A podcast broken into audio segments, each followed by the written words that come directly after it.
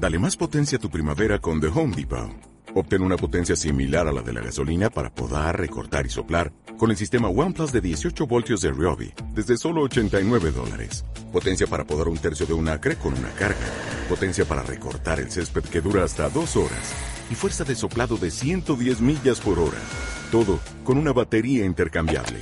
Llévate el sistema inalámbrico OnePlus de 18 voltios de Ryobi. Solo en The Home Depot. Haces más. Logras más. ¿No te parece insoportable cuando el Internet está lento? Para Wendy, exigir una mejor conexión, exigir siempre más de la tecnología es importante y necesario. Pero, ¿cómo funciona realmente esta magia que nos conecta a todos por todo el mundo? Ceros y unos, enviar y recibir información, escuchar lo invisible. En este episodio, la ingeniera electrónica guatemalteca Wendy Miranda nos comparte su pasión por la búsqueda de soluciones y cómo esto la llevó a especializarse en comunicación aeroespacial. Acompáñanos a aprender sobre las señales electromagnéticas y la magia de nuestro día a día. Hola, somos Diane, Kat y Rana, tres científicas guatemaltecas convencidas que las carreras en STEM son para todos, no solo para aquellos a los que les va bien en mate. Y todos nos beneficiamos de ellas a diario y te lo vamos a demostrar. Bienvenidos a Epistemas. ¿Qué tal? Bienvenidos a todos. Bienvenida Wendy. Muchas gracias por aceptar nuestra invitación. Nos gustaría empezar, como empezamos todos nuestros episodios, preguntándote quién es Wendy. Ok, eh, muchas gracias por la invitación. Estoy muy honrada de estar acá en estos espacios de jóvenes con, con estas iniciativas. Pues, ¿quién es Wendy? Wendy es una mujer guatemalteca que ha tenido pues la gran oportunidad de ir a lugares que nunca se ha imaginado a lugares que ni siquiera pensó que alguna vez eh, una mujer de Guatemala tuviera acceso y pues muchas circunstancias me llevaron a lugares y a experiencias maravillosas. Simplemente esta persona es buena. De esos lugares maravillosos, ¿nos podrías compartir un poquito? Pues he estado desde los lugares eh, más, eh, podemos decir, modestos, ¿verdad? Estando en en un lugar de India, ¿verdad? Donde comíamos eh, sentados en el suelo, incluso, ¿verdad? Con personas eh, locales, en las chabolas que les dicen, ¿verdad? Hasta pues lugares eh, muy suntuosos, ¿verdad? acompañadas muchas veces siendo una minoría en, en estos lugares, ¿verdad? pues con gente con gustos así bastante específicos en música, pero sintiéndome parte de, la humanidad y, sabiendo que todos compartimos aficiones y gustos independientemente de, de nuestro origen o del lugar del mundo de donde vengamos. Eh, pues tengo ejemplos específicos, pero así te puedo decir que he estado en lugares extremos, ¿verdad?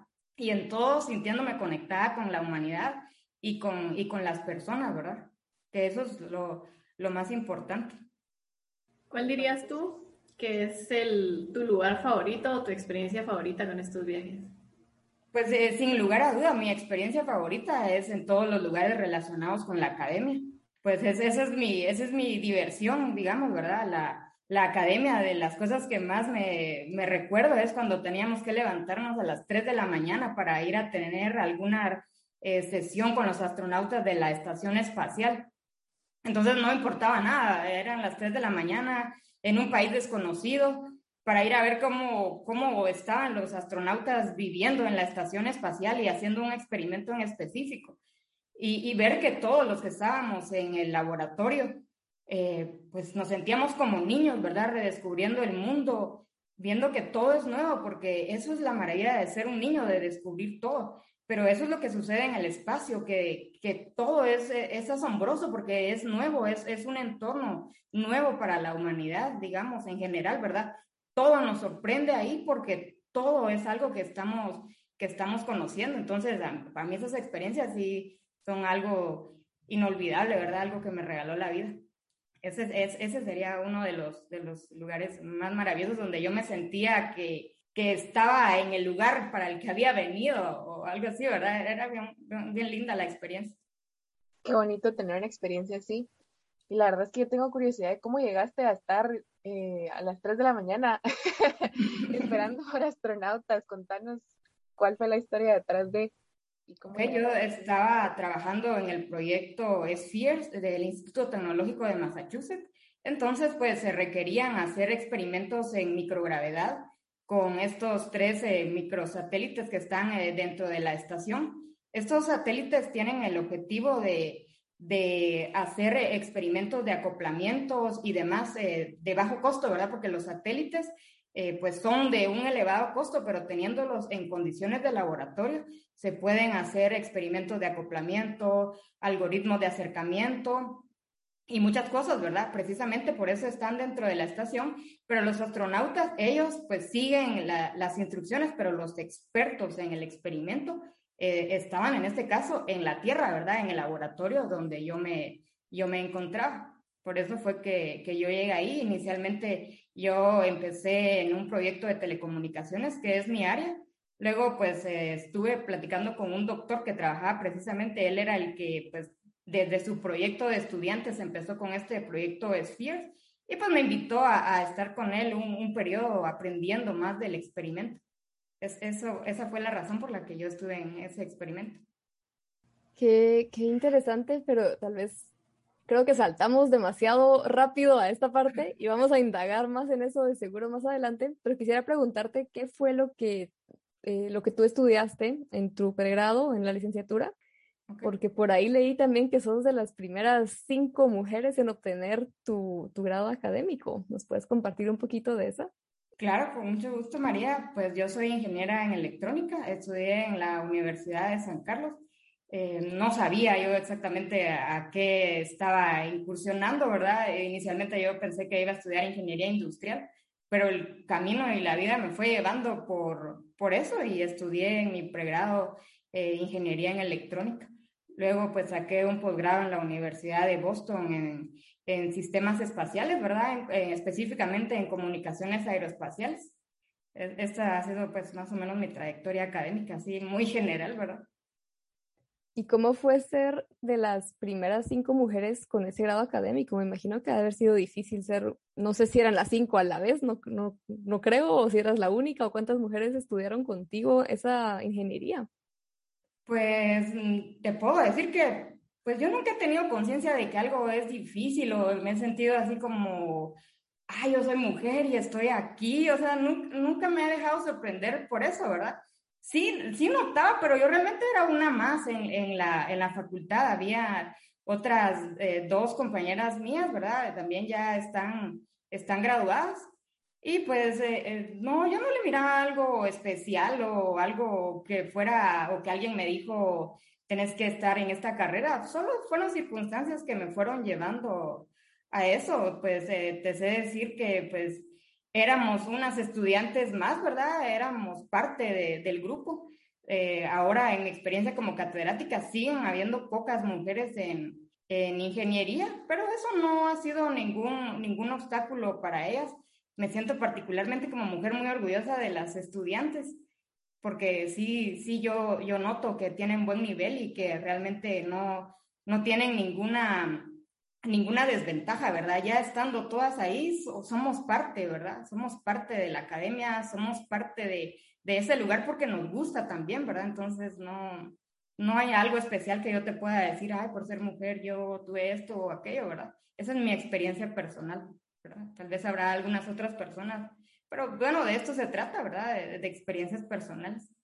Cabal. Y no, pues la verdad es que qué bonito, porque de hecho me he encontrado, ¿verdad? Con que muchas veces que las mujeres que estamos metidas en academia, a menos que nos toque en un lugar así muy difícil, así súper metido, súper dominado por algún hombre o por alguien que, que tenga esta mentalidad de que solo hombres y solo hombres, realmente no tenemos tantas complicaciones para poder desarrollarnos profesionalmente. Incluso en uno de nuestros capítulos del podcast, uno de nuestros invitados nos decía que él, habiendo estudiado con más mujeres que con hombres, se da cuenta que los hombres, que las mujeres éramos más pilas, Entonces, eh, pues sí, es, es eh, tal vez a veces uno espera así como una respuesta de no, es que sí me siento así súper feliz y fue un trabajo difícil y demás, pero no siempre son así las experiencias y pues qué buenísimo porque quiera que no, eso es lo que buscamos, ¿verdad? Que ya no sea una experiencia súper wow, sino que sea algo bastante más normalizado y algo que las mujeres no tengan que recordar como una experiencia difícil para ellas.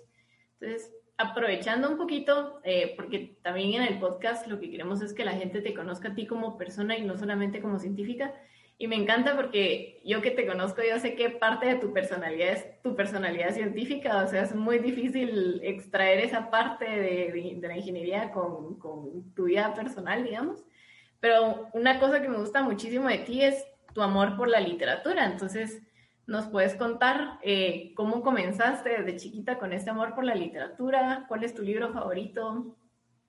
Ok, pues eh, te sé decir que la literatura para mí fue mi salvación. Yo era una niña muy hiperactiva, extremadamente. Eh, tenían que poner en clases de natación, eh, en cualquier actividad, porque yo tenía que sacar la energía y yo no podía pasar más de 20 minutos sentada, ¿verdad? Nada, o sea, nada me tranquilizaba, hasta que por un arte de magia, esa le he contado alguna vez, eh, yo saqué un libro de la biblioteca y pasé como dos horas eh, en eso, ¿verdad? Eso fue lo único que a mí me, que me, que me logró, pues, liberar la mente, digamos. Entonces, a partir de ahí, pues, empecé a interesarme también por, por el mundo de, de las letras, ¿verdad? Que eso ya para mí es un nivel más avanzado, esa sensibilidad del arte y todas esas cosas, ¿verdad?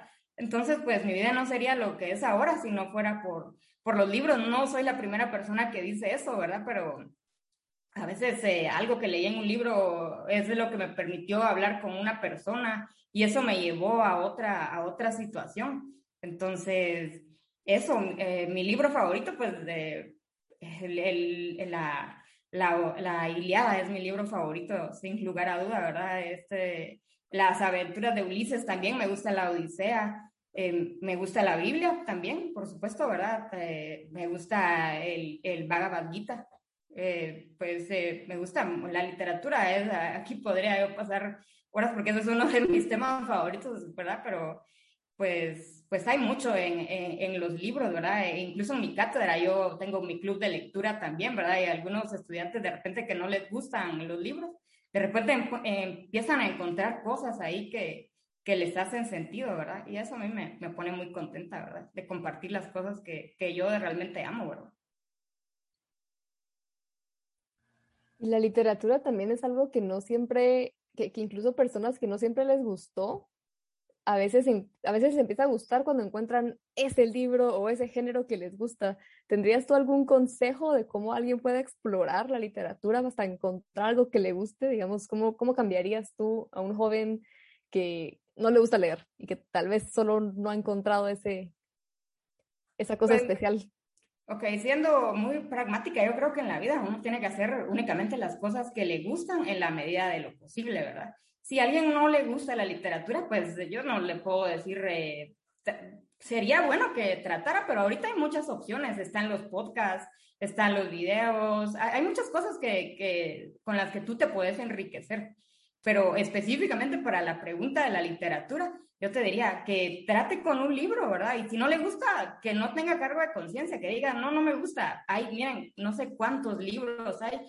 Actualmente se editan cualquier cantidad de miles de libros por hora, ¿verdad? Entonces, que si no le gustó este, que pruebe con el otro y, y, y seguramente va a haber algo que, que lo va a atrapar a los que nos gusta la literatura. Hay aquellos libros de que empezás y, y ya no puedes parar, ¿verdad? Entonces, si hay algo que está ahí y el libro va a llegar en su momento a su vida, ¿verdad? Que, que en la vida no podemos forzar casi nada.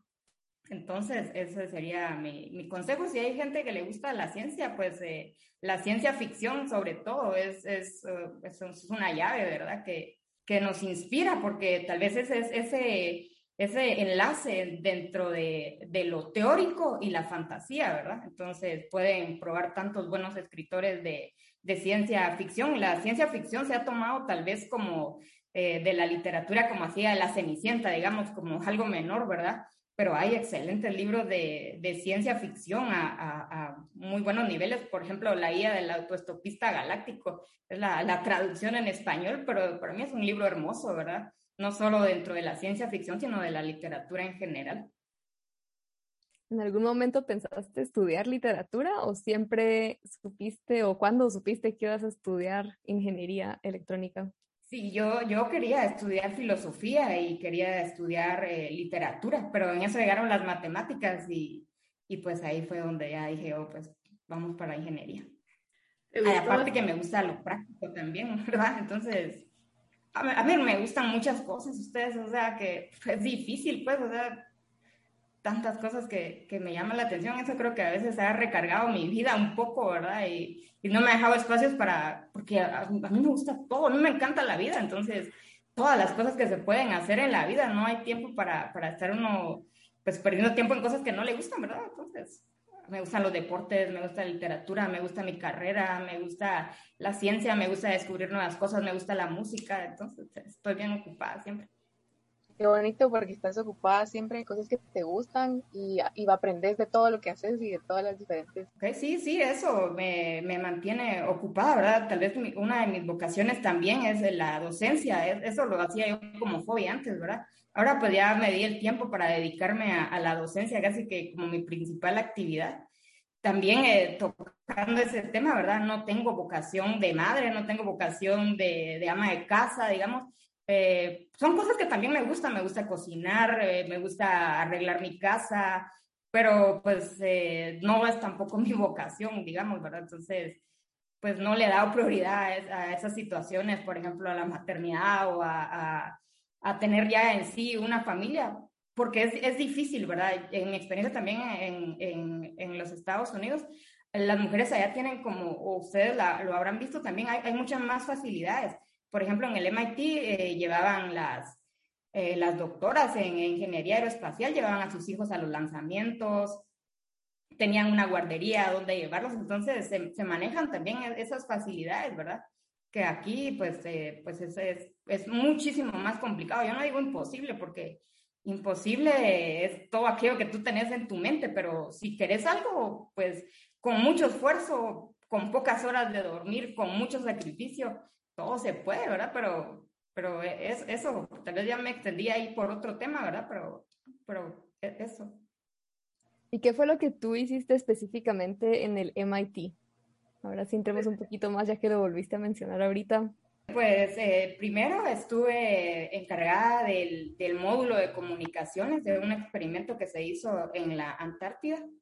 Entonces, eh, yo estaba a cargo de la transmisión de los, de los datos, por eso fue que yo llegué ahí, ¿verdad? Yo, yo, yo estaba como mentora del, del equipo de, de, comunicaciones. Entonces, ahí, ahí fue que, que empecé así, eh, eh, eh, pues bastante resumido, ¿verdad? Tal vez mi respuesta es un poco escueta, ¿verdad? Pero yo tenía que trabajar en algún proyecto y yo ya estaba en Boston, estaba en la Universidad de Boston y, y pues dije yo, pues, ¿por qué no, verdad? Vamos a, a, a ir a, a, tocar la puerta. eso me llevó a una entrevista con, con el encargado del, del curso y pues yo había trabajado específicamente transmisiones satelitales de Iridium y eso era justamente lo que estaban buscando. Aquello como que el rompecabezas casó, ¿verdad? Entonces me dijeron, ah, justo necesitamos a alguien con experiencia en eso. ¿Y cómo fue tu experiencia? Pero yo no les conté mi experiencia a nivel así académico y que esto se hace de tal, sino yo les conté algo muy simple, ¿verdad? Como que a mí me sorprendía el retardo que había en, la transmisión y, y, cosas vivenciales, tal vez, ¿verdad? Entonces, yo creo que eso fue algo que, que me abrió la puerta, ¿verdad? No, no querer ir yo y decir, ah, es que la transmisión y, tal, ¿verdad? Sino le conté mi, mi, vivencia, así, tal cual, ¿verdad? Entonces me dijo, ah, sí, sí, pues eh, está bien, y, y, me llamaron. Cuando me llamaron para decirme que estaba adentro en, el curso, pues yo no sentí nada, pues, o sea, yo, yo, yo pensé que cuando ese momento llegara, si me decían que sí, yo iba a, a tener cualquier eh, emoción, pero yo me quedé así, o sea, fue pues yo no lo podía creer realmente, ¿verdad? A veces iba en el tren y, le decía a mis amigos, ah, es que ahorita voy a, a esto, ¿verdad? Y yo, yo, ¿será que estoy hablando yo o algo así, ¿verdad? Pero esa es, esa es mi experiencia. Aprovechando que estás hablando como que tu vivencia en la universidad y todo, me recuerdo que una vez estamos hablando específicamente de, de eso, de tu experiencia en el MIT, y me contabas que para la gente era bien normal ciertas cosas de la universidad y para ti era como que, wow, o sea, la gente con la que estabas conviviendo y todo lo demás. ¿Será que nos puedes contar eso? ¿Qué tipo de gente te topabas ahí? Eh, ¿Qué se sentía estar trabajando a la par de esa gente? Pues eh, sí, eh, te digo, pues ya, ya lo he mencionado brevemente también, ¿verdad? Pero yo por fin me sentí en casa, ¿verdad? Yo, sentí que, que, ahí yo era, pues, parte de, del grupo, ¿verdad? Que ahí los extraños eran otros, por decirlo de alguna manera, ¿verdad? Porque había personas, pues, eh, que llegaban en pijama a estudiar, eh, que caminaban al revés, que iban descalzos. Bueno, había gente excéntrica, digamos, como, como, como hay en, en muchos ambientes, ¿verdad? Entonces, yo tenía ciertas, ciertos gustos, ciertas aficiones o ciertos hábitos que eran normales, digamos, ¿verdad? Por ejemplo, otra de, mis gustos son, eh, es la música clásica. Entonces yo iba con el departamento, algunos del departamento de matemáticas a escuchar a Brahms y eh, íbamos todos así como entusiasmados, ¿verdad?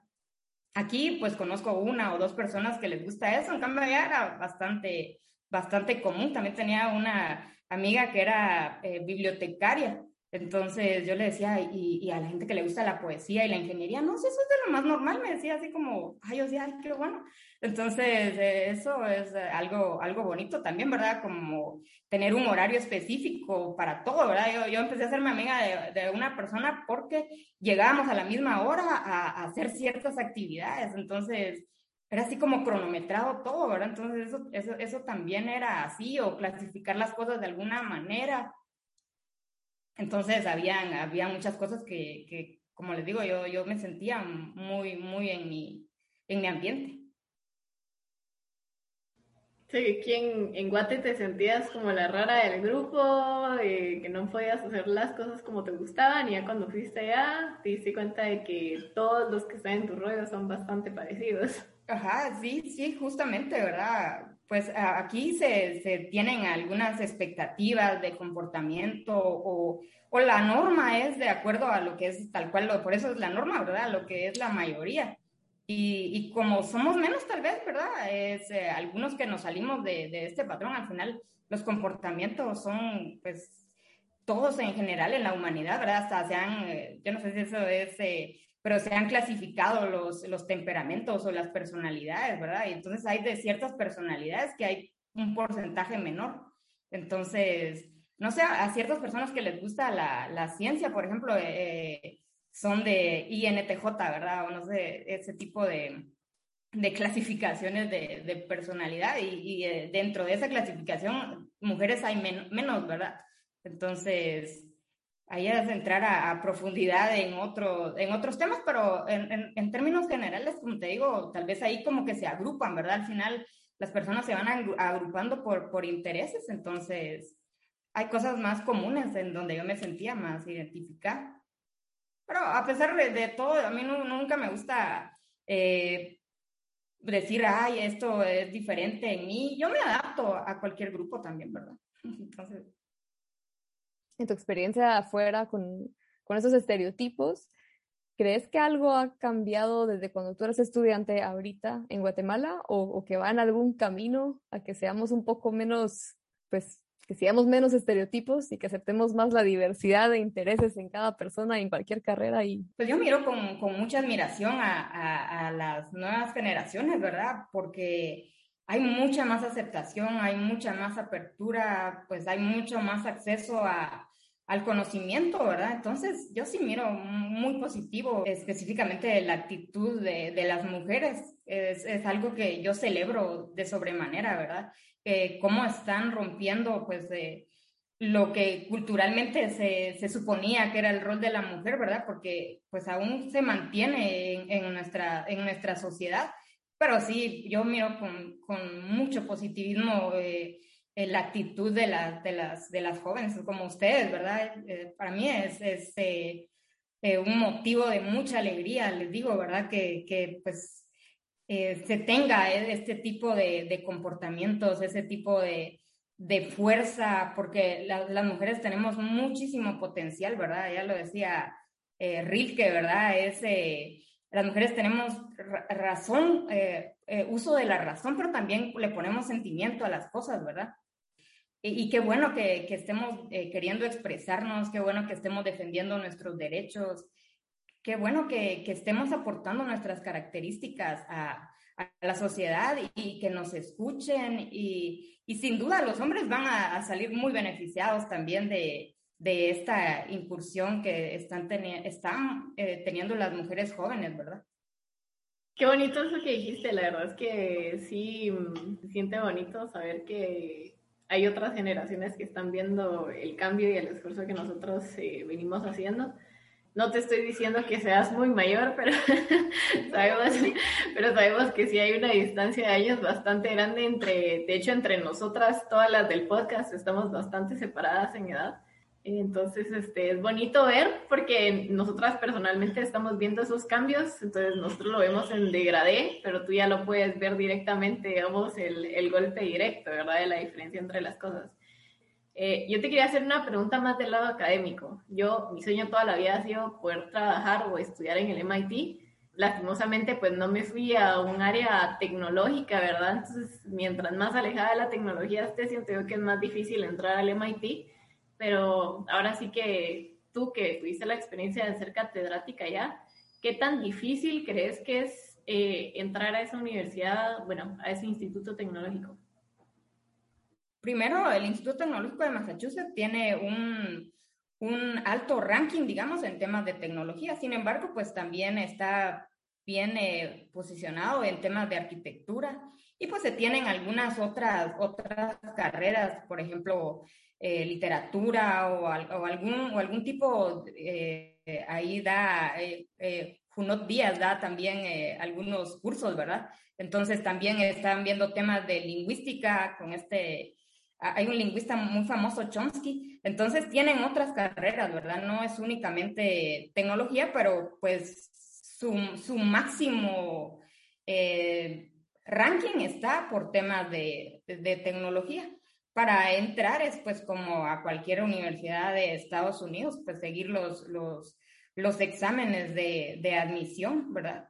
Entonces, y, obtener eh, un, buen punteo en, en, estos, en estos exámenes, ¿verdad? Que son eh, conocimientos matemáticos, eh, todo ese tipo de, de, exámenes. Y pues la peculiaridad es que a estas universidades que tienen mucha demanda, estos tienen que ser los mejores punteos, ¿verdad? Sin embargo, no es únicamente el tema de, un examen plano, ¿verdad? Sino también tienen que demostrar eh, su capacidad en otras, en otras áreas, porque buscan eh, el ser humano que, tenga pues mucha, mucho talento, digamos, ¿verdad? No es suficiente ser académico, sino habían ahí algunos que eran violinistas, bailarinas o, o cualquier cosa, ¿verdad? Que te haga tener una, una característica así que se, que se valore, ¿verdad? Entonces, aparte de que son universidades costosas, eh, pues estos son algunos de, lo, de las barreras para, para ingresar, ¿verdad? Porque al final no es una mentira, el tema de la educación es elitista, ¿verdad? Y, y, y estas universidades, pues son, pues tienen esto, ¿verdad? Y es elitista no solo por el tema económico, sino que es elitista también por todo el, eh, eh, la retroalimentación o la educación que tenés que, que, tener, ¿verdad? Aparte de otros talentos, ¿verdad? Que, que se tienen que, que, tener para, para entrar. Ya han habido, pues, estudiantes guatemaltecos que sí han estado, creo que, que dos. Yo conozco a, a, uno que entró el año pasado, hace dos años ya, le tocó llegar y, y pues unos meses de estar en la universidad y después eh, en modo virtual. Pero eh, ahí está, ¿verdad? Estoy segura que se está adaptando de la mejor manera. Ya tengo más esperanza. Él, entró eh, hace dos años, se graduó de, de un colegio en, en, Guatemala que tiene mucho énfasis en, en, temas de matemáticas. Entonces, pues también tuvo el apoyo de, de, su familia, ¿verdad? Porque no es tan, tan, a pesar de que se obtienen becas, realmente las becas las dan más que todo para la maestría, no para la licenciatura pero pues hay oportunidades, ¿verdad? Hay, hay opciones. Y has mencionado varias veces esto de tu, gusto o tu amor por las matemáticas, cómo eso fue lo que te dio a, elegir ingeniería.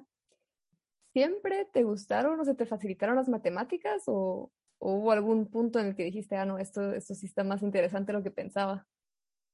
Pues a mí, mi, niñez, te digo, fue marcada por, por las emociones, por las vivencias, por jugar, por... O sea, yo fui una niña feliz, entonces a mí todo el tema académico era algo que había que hacer, ¿verdad? Entonces no, no era algo que, que yo dijera, ay, yo era la niña más estudiosa, yo estaba pensando en a dónde me iba a subir, qué iba a construir o, o jugar, ¿verdad? Esa era, esa era mi diversión.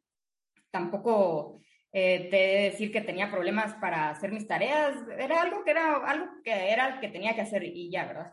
Entonces eh, llegué a, a, empezar a estudiar eh, temas ya de matemáticas y, y pues la matemática requiere rigor, requiere esfuerzo, requiere atención y cosas que yo no estaba dispuesta en ese momento a, a poner, ¿verdad? Igual a mí me ponían a leer el señor presidente y, y en tercero primaria yo eso era algo que, que no era algo que, que yo tuviera motivación alguna, ¿verdad? Entonces perdí, perdí en tercero básico eh, un, un, examen de matemáticas. Entonces se activaron las, eh, las alarmas porque yo no había perdido nunca nada, ¿verdad? Entonces tuve una, una tía que me empezó a enseñar eh, las matemáticas, pero era muy lógica. Entonces me las enseñaba así de, de una manera, pues que, que a mí me, me, enamoró ver cómo, cómo era el proceso de realmente, y yo a pesar de que yo estaba viendo para otro lado, porque no podía poner atención, empecé a, a, a ver y, a ver el proceso y, a, entender. Entonces a partir de ahí, pues ya para mí dije, no, esto es lo que a mí me gusta, porque empezaba a ver los problemas y decía, ay, qué bonito cómo se resuelve. Y, entonces de ahí todo fue hasta que, que empecé a, subir el nivel, ¿verdad? Y les he de decir que las matemáticas es algo que, que para mí es, algo que me hace tan feliz poder, poder entender ese lenguaje, ¿verdad? Eh, poder comprender eh, esos símbolos, poder eh, ver, a veces yo miro una ecuación por ejemplo, las ecuaciones de Maxwell, le digo, es tan hermoso ver en cuatro líneas un, un fenómeno que, que, uno puede recrear y, y, solo tenerlo ahí, pero para haber llegado a ese punto, ¿verdad? Hay que haber invertido mucho tiempo para poder leer esos códigos. Es como que pudieras hablar algo algo que escribió alguien hace mucho, mucho tiempo y seguirlo viendo tan hermoso, ¿verdad? A veces sí, a veces sí me siento rara en eso, ¿verdad? Cuando estoy compartiéndole a alguien y le digo, sí lo ves, es tan lindo. Y, y digo, pues tal mejor le bajo, ¿verdad? Porque no sé. ¿Cómo de tu amor a las matemáticas decidiste irte por ingeniería electrónica específicamente? ¿Cómo fue ese camino para encontrar la ingeniería electrónica? Mi primer camino fue la ingeniería, ¿verdad? Porque eh, infancia es destino, dicen, ¿verdad? Eh, yo siempre había, y siempre me identifico con, con, ese poema, ¿verdad? De Claudio Rodríguez, porque así, así lo, lo he sentido en mi experiencia. Entonces a mí me gustaba siempre resolver las cosas. Yo era feliz resolviendo, eh, incluso podemos decir reparando cosas, ¿verdad? Siempre buscaba maneras. Y para mí la ingeniería es eso, hacer la vida de las personas más fácil, ¿verdad? Entonces estaba, estaba todo, todo relacionado. Yo inicialmente pues eh, pensé estudiar ingeniería industrial, pero después empecé a escuchar de electrónica, me hice amiga de varios que iban para ingeniería electrónica. Entonces ahí empezó, pues, y dije, todos decían que era una carrera que era difícil, que, bueno, dije, voy a probar, y si no, pues, pues no, ¿verdad? Me regreso, pero pues ya no, ya no regresé. Me quedé en electrónica y, y amo mi carrera, les puedo decir, ¿verdad? Es algo de, de lo que más disfruto, ¿verdad? Aprender de mi carrera y sobre todo relacionarlo con la parte teórica, eh, que es puramente matemática. Yo me especializo en telecomunicaciones. Entonces, ver toda esa, esa parte en la teoría, pero realmente escuchar eso, ya verlo, verle la utilidad, eso es lo que a mí me hace, me hace tan feliz, ¿verdad? Ver que, que se pone una solución y las personas empiezan a comunicarse que hay un resultado, ¿verdad? No, no se queda solo en, en teoría, sino que, que se ve la, la, aplicación y la utilidad. Es ahí cuando yo, yo me pongo más emocionada con, con esto. Yo, disfruto realmente mi carrera, yo tengo esa, esa bendición, podemos decir, ¿verdad? Que, que disfruto de eso. Me gusta sobre todo las comunicaciones satelitales y de repente poder escuchar lo invisible, ¿verdad? Eso es algo para mí muy, muy emocionante también, ¿verdad? Que nosotros acá no lo vemos, pero estamos rodeados de, de señales electromagnéticas, estamos rodeados de, de, señales de radio prácticamente, ¿verdad? Y de repente con un aparato, un aparato como esto, ¿verdad? Poder empezar a escuchar un satélite. Entonces, para mí eso es de lo más parecido a la magia, ¿verdad? Entonces, por eso yo disfruto tanto e, ese tipo de cosas. Y hablando de magia y telecomunicaciones, tal vez podrías explicarnos esto que nadie entiende, pero todos usamos a diario. ¿Cómo es que funciona esto del Internet y el Wi-Fi? Pues son dos cosas, ¿verdad? Por un, por un lado está, todo está interconectado, ¿verdad? Eso es eh, algo que, que, todos sabemos de que todos nosotros nos conectamos a una nube, ¿verdad? Por ponerlo de alguna forma, ¿verdad? Estamos conectados todos con todos ahora, ¿verdad? Eso es eh, el Internet en sí, eh, todos comunicados y esto ha ha posibilitado pues que, que, tengamos acceso a la biblioteca de Alejandría, por decirlo algo, ¿verdad? A una gran cantidad de, de información. Pero el, eh, esto de, del Wi-Fi es eso, justo lo invisible, ¿verdad? Que, que son eh, pues ondas que están, que están acá en, en el entorno y esto se, se, convierte de una forma de, de electricidad a ondas electromagnéticas. Entonces, de repente, todos tenemos internet en nuestro, en nuestro teléfono por ciertos protocolos, por mucha matemática, por muchas investigaciones y, y así ha crecido pues la, la tecnología de la comunicación, no necesariamente el conocimiento, ¿verdad? Pero bueno, sí, podemos decir que, que sí, ha, ha crecido el, el, conocimiento y también el desconocimiento, ¿verdad? Porque hay, hay mucho sin editar y, y demás, pero bueno, esa era tu, tu, pregunta así contestada de forma más coloquial tal vez, ¿verdad? Y de la forma menos coloquial, ¿cómo lo dirías? La forma menos coloquial, pues a, través de, de, paquetización, digamos, ¿verdad? A través de poder comprimir la información, se nos hizo posible eh, tener el acceso a, a eh, pues a nivel eh, global, digamos, ¿verdad? Porque bajaron los costos a, esta nube, ¿verdad? Y, y poder eh, comunicarnos. Entonces, esto el ser humano siempre ha querido estar libre, ¿verdad? Sin, sin cables, porque los cables al final son, son muy, muy incómodos. Entonces se crearon protocolos específicos de, de comunicación a ciertas frecuencias. Entonces, eh, los teléfonos tienen antenas y pueden sintonizar esas frecuencias y hacer conversiones. Al final, todo lo que está en nuestras computadoras son ceros y unos, ¿verdad? Son lenguajes que solo entiende la computadora, pero ir todos esos niveles, ¿verdad? Ir desde esos ceros y unos, ir por distintas capas hasta que eso llegue a ser eh, algo que nosotros entendemos y que eso nos permite comunicarnos, es eh, algo, pues, muy, muy bueno de, de, nuestro tiempo, ¿verdad? De, a lo que nosotros hemos tenido oportunidad de, de tener acceso. Lamentablemente la brecha digital sigue siendo muy grande, ¿verdad? Entonces eh, se van a crear como dos sociedades, ¿verdad? Pero eso ya, eso ya no es, eh, es técnico, digamos, ¿verdad? Ahorita, que estás explicando así como que todo lo que estamos usando hoy en día, la computadora, el teléfono, básicamente son códigos de ceros y unos, es como, uno no se lo, no se lo imagina así y, y uno ya está tan acostumbrado, ¿verdad? Es, es como bien loco pensarlo de esa forma. Y e imagino que la, pues el cómo funciona el internet, el wifi, qué tan diferente es a la comunicación entre satélites. Pues es, es parte de lo mismo, ¿verdad? A veces lo que cambia principalmente son, son las frecuencias. El, el espectro electromagnético, digamos, ¿verdad? Son todas las, las frecuencias eh, disponibles que tengamos, ¿verdad?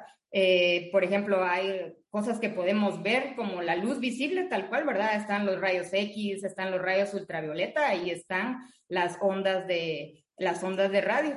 Dentro de las ondas de radio están las ondas con las que los satélites transmiten, ¿verdad? A algunas frecuencias específicas. Por ejemplo, estas frecuencias se miden en hercios, que fue, eh, que es en honor a, a, un, a un físico, ¿verdad? Hertz. Seguramente te sonará familiar. Hertz o hercios. Está en la música, en la televisión y en aquel examen de física para el que no estudiaste el físico e inventor alemán Heinrich Rudolf Hertz, a finales de los 1800, demostró experimentalmente las hipótesis de los campos eléctricos y magnéticos del físico inglés James Maxwell. Confirmó la transmisión de estas ondas electromagnéticas y describió cómo esas ondas se movían por el aire, demostrando también que la luz y el calor eran formas de radiación electromagnética. Sin embargo, fue hasta 1960 que se nombró al hercio como la unidad de frecuencia en el Sistema Internacional de Medidas. Entonces, eh, por ejemplo, te sintonizas a 145 MHz. La FM es otro ejemplo, ¿verdad? Es, parte de lo mismo, pero es a, otras frecuencias, entre 88.1 y 108 MHz. El Wi-Fi WiMAX 5G de 5 eh, kilohertz o, o, cualquier cantidad de frecuencias, o sea, ese es el dato que cambia. Y otra forma que cambia es la forma en que modulas esa información. Entonces hay tipos de modulaciones analógicas, hay tipos de modulaciones digitales. Entonces también eh, eh, en las comunicaciones espaciales se aplica esto, ¿verdad? Comunicaciones analógicas, comunicaciones em, digitales. Y pues todo es al final cómo nos entendemos, ¿verdad? Si hablamos el mismo código, pues nos podemos, nos podemos comunicar. Hay protocolos, hay investigaciones específicas. Por darles un ejemplo eh, sencillo, ¿verdad? Para enviar una fotografía desde el espacio tiene que ser en muy poco tiempo, aunque tengas baja resolución, porque un satélite pasa por una ubicación o cuestión de cuatro o cinco minutos, ¿verdad? Entonces, tenés que en muy poco tiempo mandar una, una imagen, ¿verdad? Y no te puedes mandar a, pues se puede, ¿verdad? Pero si al final todos son eh, recursos, entonces eh, crear todas esas soluciones, crear todo, todo esto es eh, parte de lo que hacen los, los ingenieros de, de, estos temas, ¿verdad? Solo para ver si entendí. Entonces, digamos, yo quiero mandar una imagen a la rana que está en Alemania. Entonces, la imagen que yo le mando, el teléfono lo traduce en ceros y unos. Y ese mensaje en ceros y unos, a partir de una frecuencia en específico, llega un satélite y el satélite se lo manda a la rana y el teléfono ella lo traduce de ceros a unos a la imagen a partir de ciertas instrucciones o cómo sería ese flujo? Bueno, primero, eh, tal cual, ¿verdad? Lo repito, todo es ceros y unos. Nosotros eh, incluso hay programas donde puedes poner una imagen y, descomponerla. Y al final todo te sale en, en ceros y unos, ¿verdad? Luego viene la, la, capa, la capa física, es decir, el medio por el que esos ceros y unos van a ir, ¿verdad? Que puede ser desde un impulso de luz que llega y una ausencia de luz, por ejemplo, eso es un cero, la luz, el uno es la luz y el cero es la, la ausencia de luz, un impulso eléctrico es el uno, un impulso eléctrico de mayor voltaje es el cero o cualquier, o cualquier codificación que hagas, ¿verdad? Puede ser a través de una frecuencia un cero, a través de una frecuencia un uno. Esa es la capa de red. Entonces, todos los ceros y unos que tú enviaste eh, llegan a la otra ubicación entonces lo recibe, pero realmente alguien que solo recibe ceros y unos no lo puede entender, ¿verdad? Entonces pasa a un siguiente nivel que traduce eso y dice, ah, bueno, esto lo vamos a dividir en paquetes. Eh, si son eh, un byte o son tres bytes, esto es el encabezado y dice que es para esta persona, ¿verdad?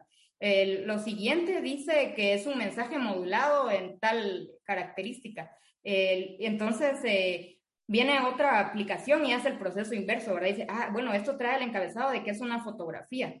Luego lo, lo traduce y entonces viene y va, si es un 00 significa que es rojo, 10 significa que es verde. Entonces ya lo traduce y ya la persona mira y ve la, y ve la imagen así, eso eh, de forma resumida, ¿verdad? Pero sí es así como tú, tú lo dices, de forma general.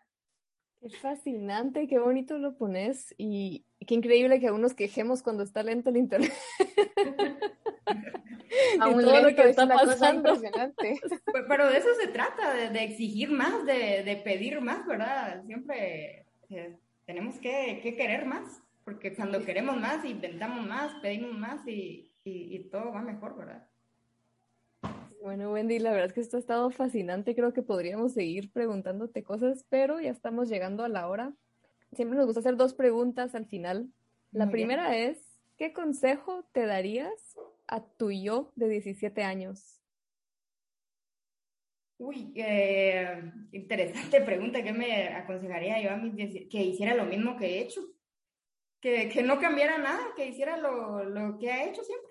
E, eso creo que, que me diría, tal vez eh, me diría también que, que, a veces no por mucho que querrás algo se da, ¿verdad? Que, que hagas siempre tu mejor esfuerzo por, por obtenerlo, pero que, que aceptes que algunas cosas tal vez no, no van a suceder, pero que eso no, no te haga no luchar por ellas, ¿verdad? Porque aunque sea algo, vas a, a conseguir. Eso sería. Bonito. Y la última pregunta, ahora sí, para ya dejarte seguir Para ti, ¿qué pueden hacer hoy todos los guatemaltecos para apoyar el desarrollo de la ciencia en el país? Bueno, eh, esto, eh, los guatemaltecos, va a ser una respuesta tal vez eh, un poco, no lo que queremos escuchar, pero elegir buenas autoridades, porque el tema de la ciencia también es un tema político, ¿verdad? Y, muchas, a muchas personas que estamos en la ciencia o en la academia tal vez no nos gusta el tema político, pero la política sin duda es un es algo fundamental para el desarrollo de la ciencia, ¿verdad? Entonces, eh, ser responsables en la elección de nuestros políticos, ¿verdad? Para, para que eso impacte directamente en la ciencia. Y, y sobre todo, pues, tener interés en, investigar, ya, ya, ya como un esfuerzo personal, eh, buscarte tú los medios, ¿verdad? Porque pues algo hay que hacer, ¿verdad? Ah, no solo depender de, de alguien más. Como país nos podemos desarrollar eh, pues teniendo eh, buenas autoridades, pero como personas es buscando las, las oportunidades, aprendiendo, buscando lo específico, yendo a donde no van los demás, y si eso es lo que te gusta, no vas a tener absolutamente ningún, ningún problema en eso, ¿verdad? aquí a veces nosotros importamos eh, las soluciones. Nosotros deberíamos de crear las soluciones y tenemos toda la capacidad para ello, ¿verdad? Entonces, que no, no tengamos miedo de eso, que seamos valientes de irnos a, a explorar otros países, otras culturas, otro conocimiento y, y, como hacen muchos guatemaltecos, ¿verdad? Que, que no se olvidan de, de, de su país y, comparten lo, que saben, ¿verdad? Y, nos inspiran y, va siendo como, como una sumatoria, ¿verdad? Algo que yo aporto, si esto le sirve a alguien más, eh, eh son pequeñas redes que, que tenemos que, que ir haciendo, ¿verdad? Gracias Wendy por ayudarnos a entender cómo todos estamos conectados por la magia de la telecomunicación motivarnos a buscar no solo lo que más felices nos hace, sino también buscar otras formas de enriquecer nuestra mente más allá de nuestras carreras profesionales. Y a ti, gracias por acompañarnos por otro episodio de Epistemas. No olvides suscribirte a Epistemas en tu plataforma de podcast preferida y seguirnos en Twitter, Instagram y Facebook como Epistemas. Si quieres formar parte de Epistemas y compartir tu historia, no dudes en escribirnos. Hasta la próxima.